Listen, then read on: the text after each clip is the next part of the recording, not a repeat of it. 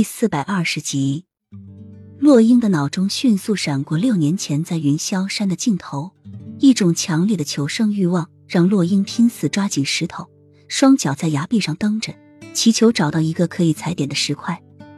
这些黑衣人似乎是要赶尽杀绝，拿着剑就朝洛英的手上砍去。如果他不松手，他就会失去两只手，掉入悬崖；松手虽然保住了一双手，但是却结果还是一样。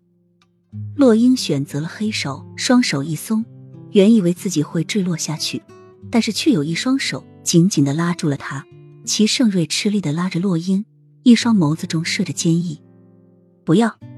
洛英看到齐盛瑞身后那砍下来的剑，拼尽全力大喊了一声，嘶哑的声音在整个山上回荡。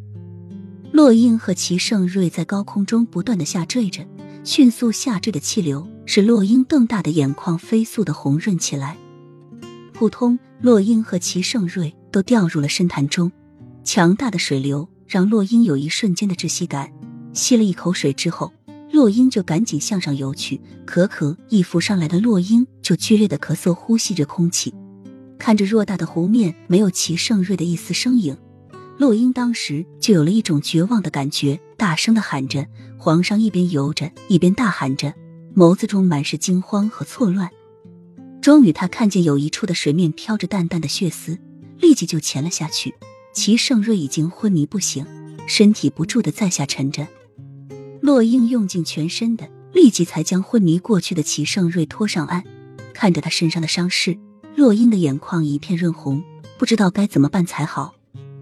长长的剑深深的插进齐盛瑞的身体，洛英有些不敢相信，剑刺穿的部位可是心脏的位置啊！不扎分毫，颤抖的伸手去触齐盛瑞的鼻息，却因为紧张什么也没有感觉不出来。又去探齐盛瑞的脉息，很微弱，很微弱，微弱的洛英都几乎感觉不到了。洛英一直忍着的眼泪一下子全部掉了下来，整个身体都忍不住的颤抖着，声音都带着一丝颤抖。